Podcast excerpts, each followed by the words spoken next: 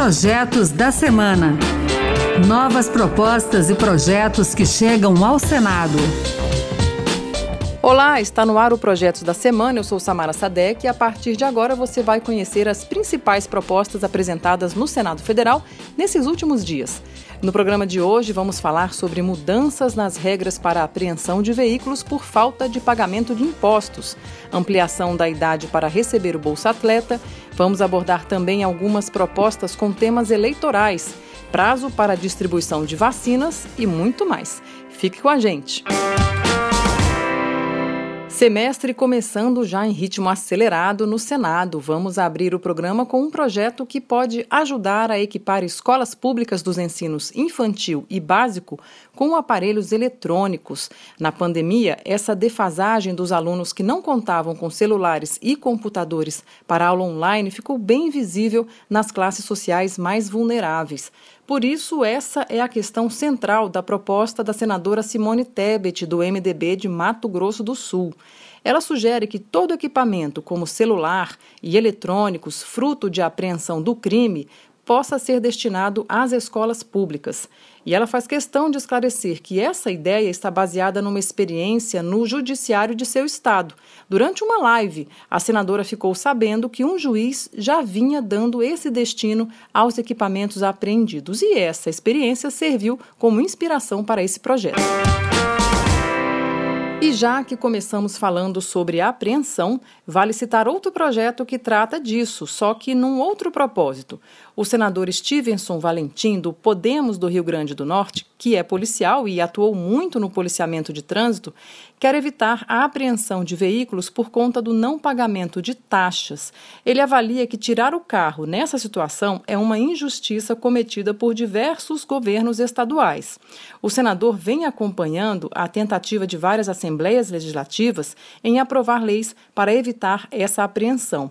Mas, segundo ele, só uma lei nacional pode de fato acabar com a punição tão grave por falta de pagamento de multas ou licenciamento. O fato é que Stevenson Valentim entende que isso é inconstitucional e fere o direito de propriedade. Ele defende que outros métodos de cobrança sejam aplicados no lugar da apreensão do bem, como negativação de crédito, execução fiscal e outros métodos de ressarcimento mais modernos. Vamos seguir então nessa linha de trânsito que também é tema de outros projetos.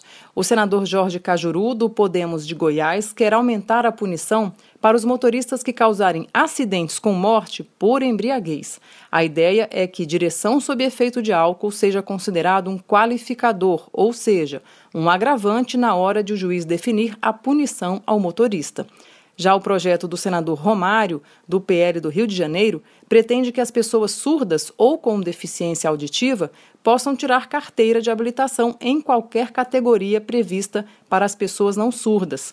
Ao citar uma discriminação, Romário alerta que não há nenhuma comprovação de que pessoas com problemas na audição representem maior risco ao trânsito do que outras. E aí, você concorda, discorda? O que acha dessas alterações na legislação de trânsito? É bom lembrar que essa opinião pode ser expressada para cada projeto apresentado no Senado. Basta você acessar o portal e Cidadania, lá no site do Senado, para deixar seu clique a favor ou contra uma proposta. Então vamos seguir, porque tem muito projeto esperando sua opinião. Por exemplo, regras eleitorais. Esse tema está em alta, com muitas manifestações e paixões. Então vamos às novidades, primeiro quanto às fraudes eleitorais.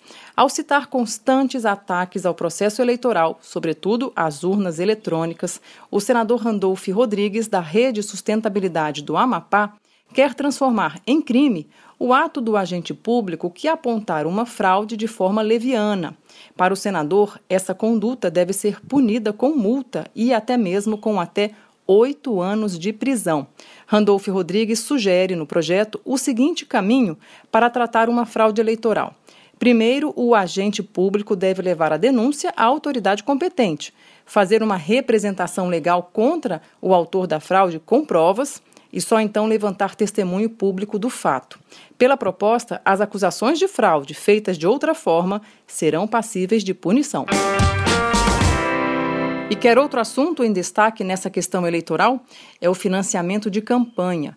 O senador Lazier Martins, do Podemos do Rio Grande do Sul, tem projeto novo para evitar aumentos inesperados no fundo que banca as campanhas eleitorais com dinheiro público. O senador lembrou a situação atual do orçamento de 2022. Lazier Martins destaca que nas eleições de 2018, o fundo totalizou cerca de 1 bilhão e 700 milhões de reais. Em 2020, 2 bilhões, mas agora a conta está em mais de 5 bilhões de reais. Para barrar esse aumento nos repasses para o fundo, o senador propõe uma espécie de limitador ao reajuste, pela taxa de crescimento da economia. Além disso, o projeto do senador Lazier Martins permite que apenas os partidos com regularidade fiscal e previdenciária recebam dinheiro do fundo eleitoral. E por que não aproveitar esse momento de Olimpíadas para falar do projeto que trata de Bolsa Atleta?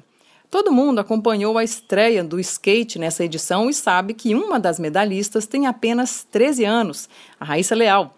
Pois é, com essa nova leva de atletas muito jovens que o skate mostrou, o senador veneziano Vital do Rego, do MDB da Paraíba, apresentou uma proposta para baixar o limite dos 14 anos de idade hoje exigidos para o recebimento do Bolsa Atleta.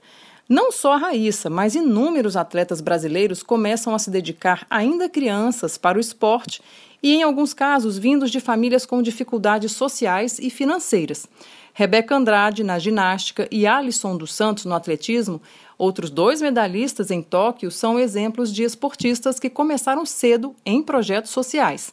Com tantos casos, o senador veneziano acredita que é hora de acabar com esse limite de idade para dar suporte financeiro aos atletas quando mais precisam de incentivo. A maioria dos nossos agraciados, laureados, tem uma história fantástica de vida. A Rebeca, a Raíssa, o Alisson, quase todos têm uma história de superação e de uma superação dolorosa de famílias muito humildes que não tiveram oportunidades, ajudas governamentais. Então, o que nós estamos propondo é singelo que o governo possa estender, independente da idade. E para isso, essa transferência desse valor do Bolsa Atleta se dá aos seus responsáveis. Outra mudança que o projeto do senador veneziano Vital do Rego traz é a possibilidade de acumular o Bolsa Atleta estudantil com outra vantagem recebida em programa de ensino.